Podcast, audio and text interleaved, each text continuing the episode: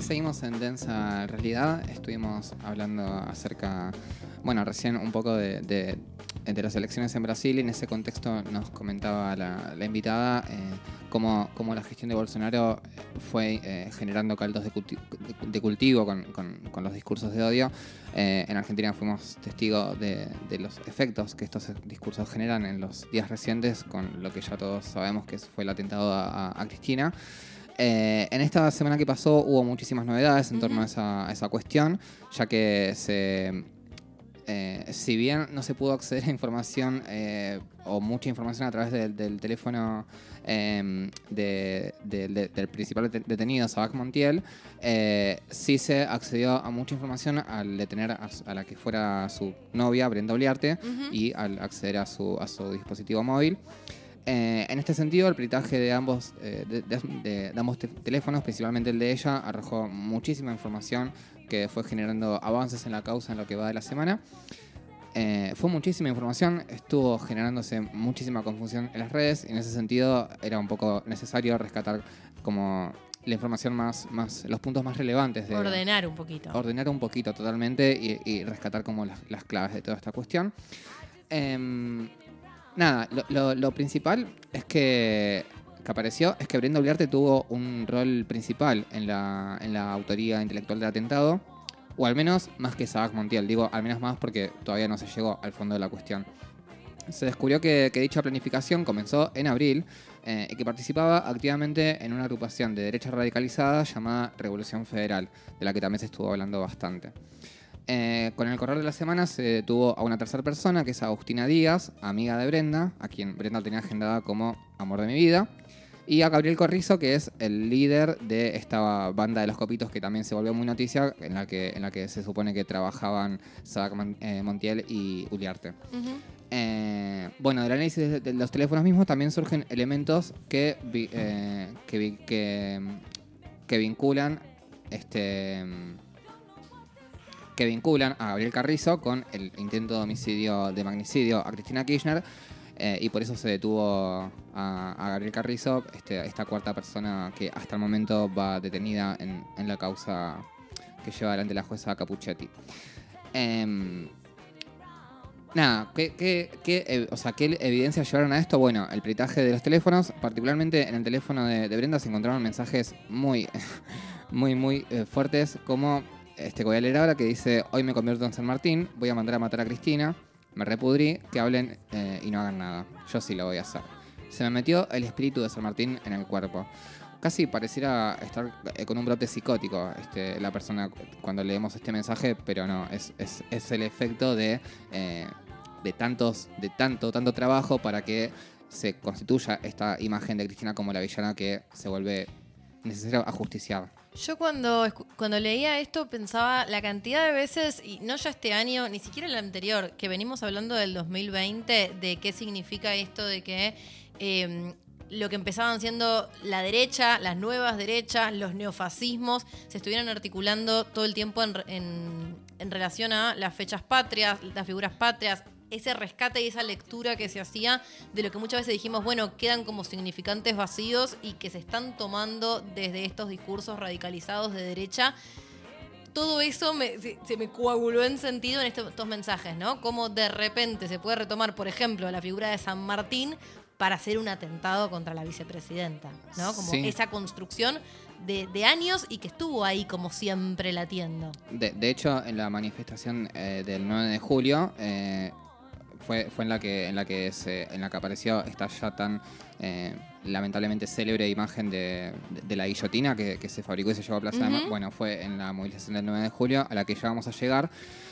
Eh, la información que estuve recabando, eh, o sea, organizando, mejor dicho, porque está ahí disponible, accesible en internet, básicamente lo que demuestra es una primera imagen de un mapa de involucrados. Entonces, lo que estoy tratando de hacer ahora es eh, ir como mostrando este, este, este mapita. Sería mucho más fácil eh, que esto fuera con imágenes, para, porque realmente sería mucho más fácil ver el mapa que relatarlo. Próximamente densa en YouTube con un PowerPoint, Por favor, Dios te pedimos, con una filmina. una filmina.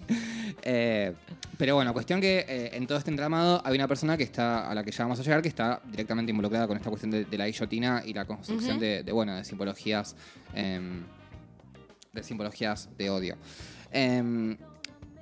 La- lo interesante de preguntarte es quiénes, quiénes son estas personas, eh, porque hicieron una tarea enorme. Hicieron un operativo de inteligencia, hicieron un, operativos de identificación.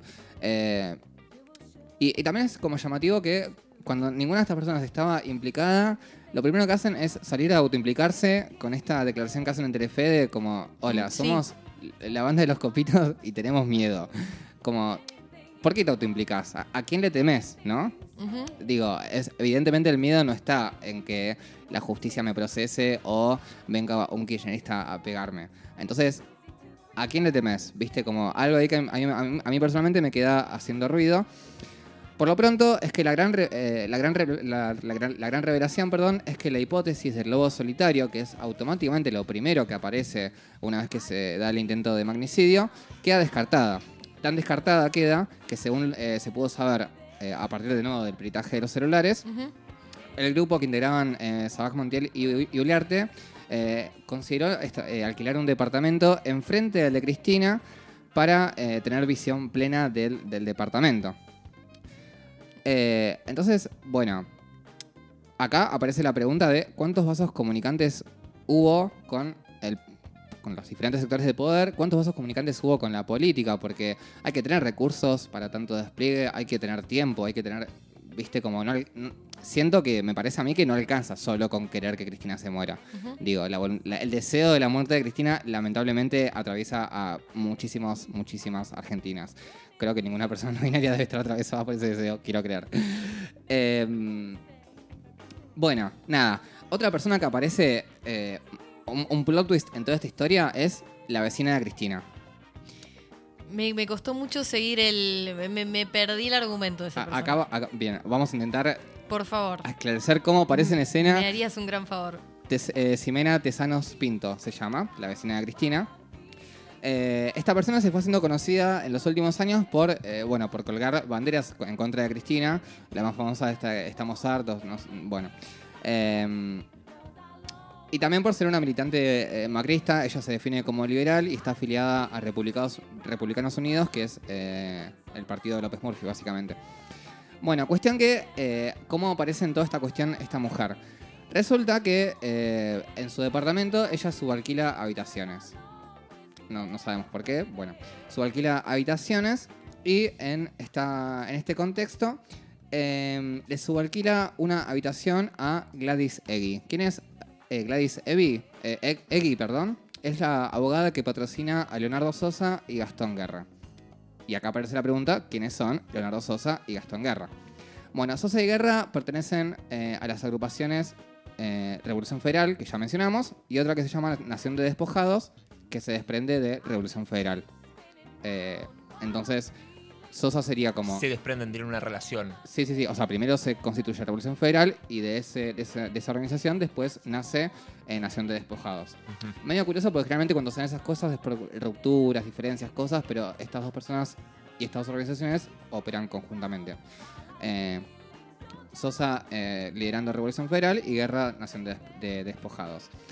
Eh, Guerra fue una de las personas que, que recientemente atacó la, la- la camioneta de Sergio Massa. Vieron que hubo una, una seguidilla Sí. de, de- Bueno, esas, esas, esas intervenciones fueron organizadas justamente por estos grupos. Sosa estuvo en una de ellas, en la de Massa. Eh, y de hecho, Brenda Uliarte participaba activamente en Revolución Federal. O sea que es bastante directo el, el link. Eh, Sí, por lo menos está confirmado como su presencia en algunas de estas mo- movilizaciones o convocatorias que llamaban desde estos grupos. As- Así, así es. Bueno, ¿cómo se vinculan Sosa y Guerra con la, la vecina de Cristina? El 28 de agosto estaban eh, en, la casa de, en la casa de la vecina de Cristina, reunidos con su abogada, que es Eggy. Eh, ese día, estas dos personas, Sosa y, y Guerra, publican una imagen desde la ventana de- del, del departamento de Cristina con un mensaje de odio. No me acuerdo exactamente qué decía cada uno de los mensajes, pero era como acá arriba el departamento de la chorra o una cosa así en esa línea. Eh, entonces, tenemos ahí eh, implicada eh, o involucrada con. No estoy queriendo decir que la vecina Cristina tiene responsabilidades en todo esto, pero apareció en todo este entramado de nombres de forma. Es parte de una línea polémica. de investigación. Sí, totalmente. Eh, y en esta misma. En este mismo mapa aparecen también los hijos de Carlos Stornelli, ni más ni menos. Bueno, ¿Cómo es la cuestión? Eh, hay, hay- hay que poner los fideos, estamos. Sí, todo. sí, sí, sí. Eh, Mateo y Julián son sus nombres, eh, que a su vez fueron agentes de la AFI durante el gobierno de Macri, también cabe aclarar. Eh, estas dos personas, los dos hijos de Carlos Stornelli, son eh, muy cercanos a Alfredo Kenny, que es uno de los cuatro hijos eh, de Tesanos Pinto. Entonces, bueno, este es otro dato que abona las dudas acerca de o, las hipótesis en torno a qué tan lejos llega el entramado estructural de poder para la planificación del magnicidio. Eh, y bueno, ustedes dirán como, bueno, ya estamos con nombres. No, aún hay más. Otro nombre es el de Jonathan Morel. Además de ser también fundador de la Revolución Federal, eh, este chico, Jonathan Morel, o esta persona, porque ya treintañero, se puso una, car- una carpintería en la que se construyeron eh, tanto, las, antorchas como la guillotina que se termina llevando a Plaza de Mayo el 9 de julio, que recién les mencioné, como, como se conectaba. Bueno, acá está la conexión. Eh, esta persona que se puso recientemente, no sé en qué momento exacto, pero no hace mucho una carpintería, se la puso a- de- después de hacer un- unos tutoriales en YouTube, tenía por cliente ni más ni menos que al grupo Caputo. ¿Le suena? No sé cosa si- de cualquier carpintería de barrio. Cualquier carpintería del barrio, sí, eh, con una mínima trayectoria, llega un día el grupo empresarial de Nique Caputo, el hermano del alma de Macri, y eh, le hace un encargo. Un pedido muy chiquito. En, un- en una entrevista radial, Jonathan Morel dijo que les hizo dos facturas, al- le hizo dos facturas al grupo Caputo, una por un millón de pesos y otra por 760 mil. Un chiquito, un, Claro. Una cómoda. un salario mínimo. Y en estas entrevistas dice cuál es eh, la contraprestación, es decir, qué es lo que le vende por un millón de pesos. Sí, le, había pedi- le, le habían pedido supuestamente amoblamientos para una empresa, creo que en Neuquén o en Mendoza, no me acuerdo. Sí, de hecho, en, si, no me, si no recuerdo mal, ayer estuvo en IP, el canal de noticias, y fueron bastante incisivos los periodistas en ese momento, Gabriel Sued y, y Noelia Barral Grijera, sobre, bueno, pero qué, o sea, cuál era la costa, qué, qué hiciste, cuántas mesas, cuántas cosas, y había como una reticencia a dar como detalles concretos. Se quedaba Amueble, en en una cosa así muy genérica. cosa muy genérica de amoblar algunos departamentos, no se podía dar cuenta de cuántos o de qué, qué trabajo implicó concreto, ¿no? Porque se iba, bueno, a la materialidad de detalle. ¿Qué, qué implicó hacer siete mesas, diez, veinte? ¿Cómo? Bueno, sobre esos detalles Claro. no, no se podía profundizar. E- Evidentemente no. Una persona que tiene una carpintería sola, capaz tenga algún colaborador, empleado, lo que sea, definitivamente no puede encarar una, una empresa de esta índole. Em, bueno, y tenemos un, un nombre más, porque la- la- el mapa sigue. Mario Borgarelli. ¿Se acuerdan esta persona que a muy poquito de que se diera el atentado dijo, lamentablemente el tiro falló?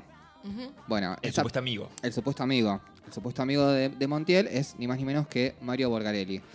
Mario Borgarelli vive en Colegiales, en un departamento que era de Alicia Tesano Pintos. ¿Le suena el apellido? Es el apellido de la vecina Cristina. Ya dije muchos nombres, entonces capaz no le sonaba, pero Tesano Pintos es el apellido de Ximena Tesano Pintos, la vecina Cristina.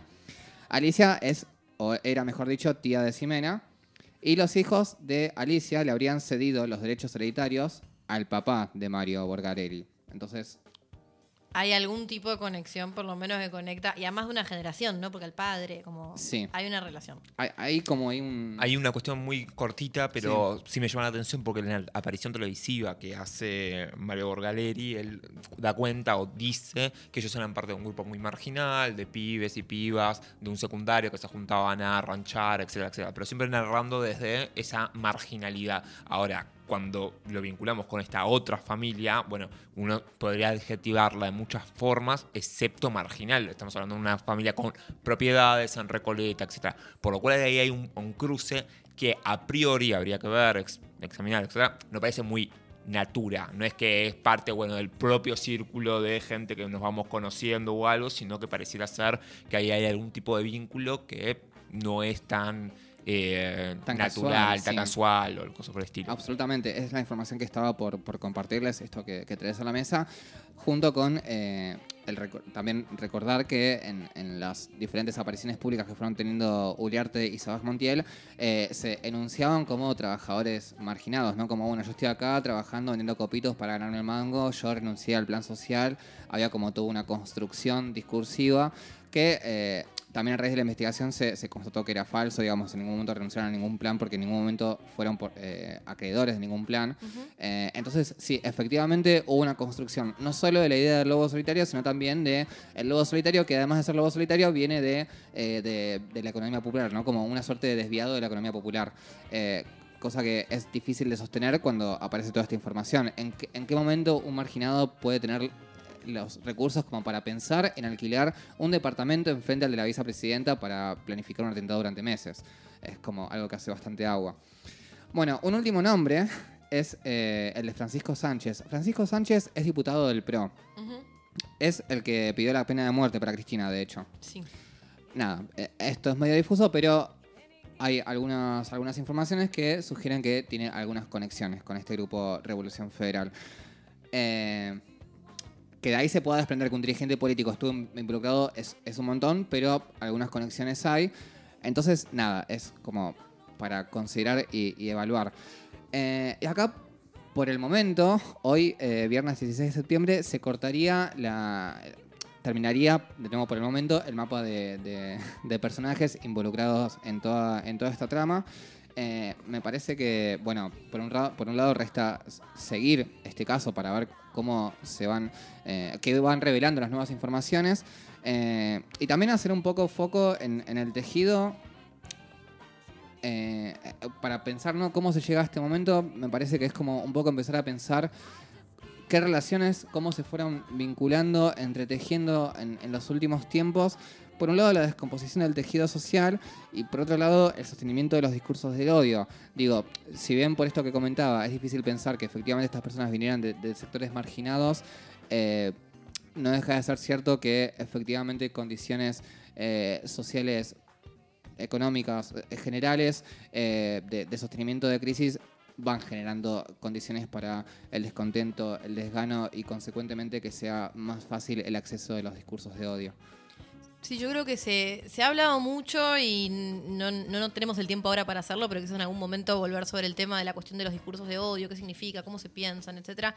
Yo creo que sí es importante pensar como esa doble como doble cualidad, de por lo menos lo que está pasando ahora, de por un lado, son discursos que parecen tener raíz en, en una materialidad concreta que tiene que ver con un proceso de crisis, que tiene que ver con una inestabilidad que se viene, eh, nada, viene acumulando en los últimos años y que da lugar entonces a que aparezcan como estos enojos, estos reclamos y demás, y al mismo tiempo esos mismos discursos parecen ser utilizados y operativizados porque resultan muy redituables también para un sector del poder que, nada, no sé si de forma directa, no sé si de forma intencional, pero claramente hace uso de esos desde, desde las corporaciones mediáticas hasta los mismos partidos políticos. Entonces, hay como todo un entramado ahí que, que pensar, que entender, creo que cualquier lectura demasiado simplista eh, deja partes importantes de la realidad fuera de la lectura.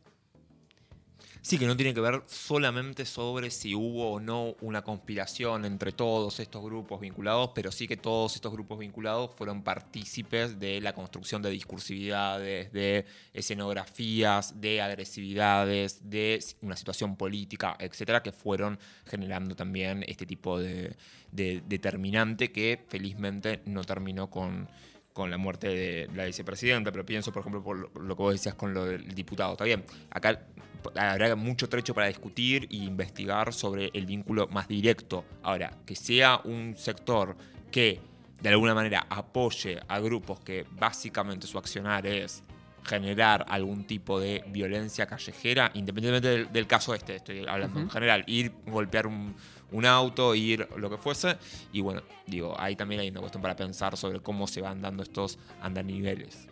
Sí, sí, eh, totalmente. De hecho, no solo digo están comprometidos en términos de la- del aporte a la construcción de los discursos de odio, sino capaz no dirigencialmente, no están involucrados directamente, pero, pero, pero sí como estas personas que estuvimos, que estuvimos nombrando, eh, sobre todo las más eh, activas políticamente en términos de, bueno, el, el si se quiere, tienen como su, ra- su raíz muchos de estos militantes que ahora son de extrema derecha, que se desentienden todo, de, todo, de todo partido, pero que indudablemente manejan cierta afinidad con el partido de Javier Milei, antiguamente, digo, eh, de- llegan a ser eh, derecha extrema o, simpatizantes de, de- de la libertad avanza por haber sido ante- anteriormente macristas y por en el medio haber devenido en eh, macristas desencantados. Entonces, digo, aunque, es- aunque institucionalmente el link no esté en forma directa, eh, el- el- el- el- la relación en términos del entramado es, es bastante directa. Eh, digo, no sé si alcanza para pensar responsabilidades en términos eh, penales, pero, pero, pero sí en términos de, de- de- de lo que podemos conversar eh, nosotros acá y, y en términos de, de pensar en ese sentido el rol que juegan estos sectores Claro. en, en- en la, en, la, en, la, en la construcción o, en el intento de construcción democrático. De hecho, eh, y con esto cerramos, eh, estuvo circulando también eh, que, que Cristina estuvo como eh, incentivando la incentivando o tratando de incentivar el diálogo político, pero pero en serio, ¿no? Como de- se estuvo circulando la posibilidad de que quizás eh, Cristina convoque a busque reunirse directamente con Mauricio Macri. De hecho, ahora mientras estábamos al aire salió una declaración de Mauricio Macri diciendo como, bueno, yo me podría ya reunir con Cristina, pero con la constitución sobre la mesa.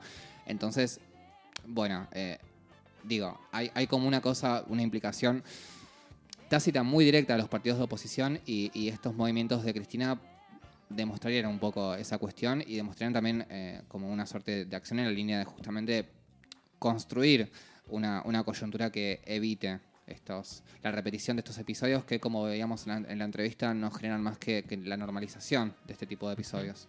Y que terminan siendo incontrolables. Me parece que eso también hay que después pensarlo. Vamos a un tema y volvemos.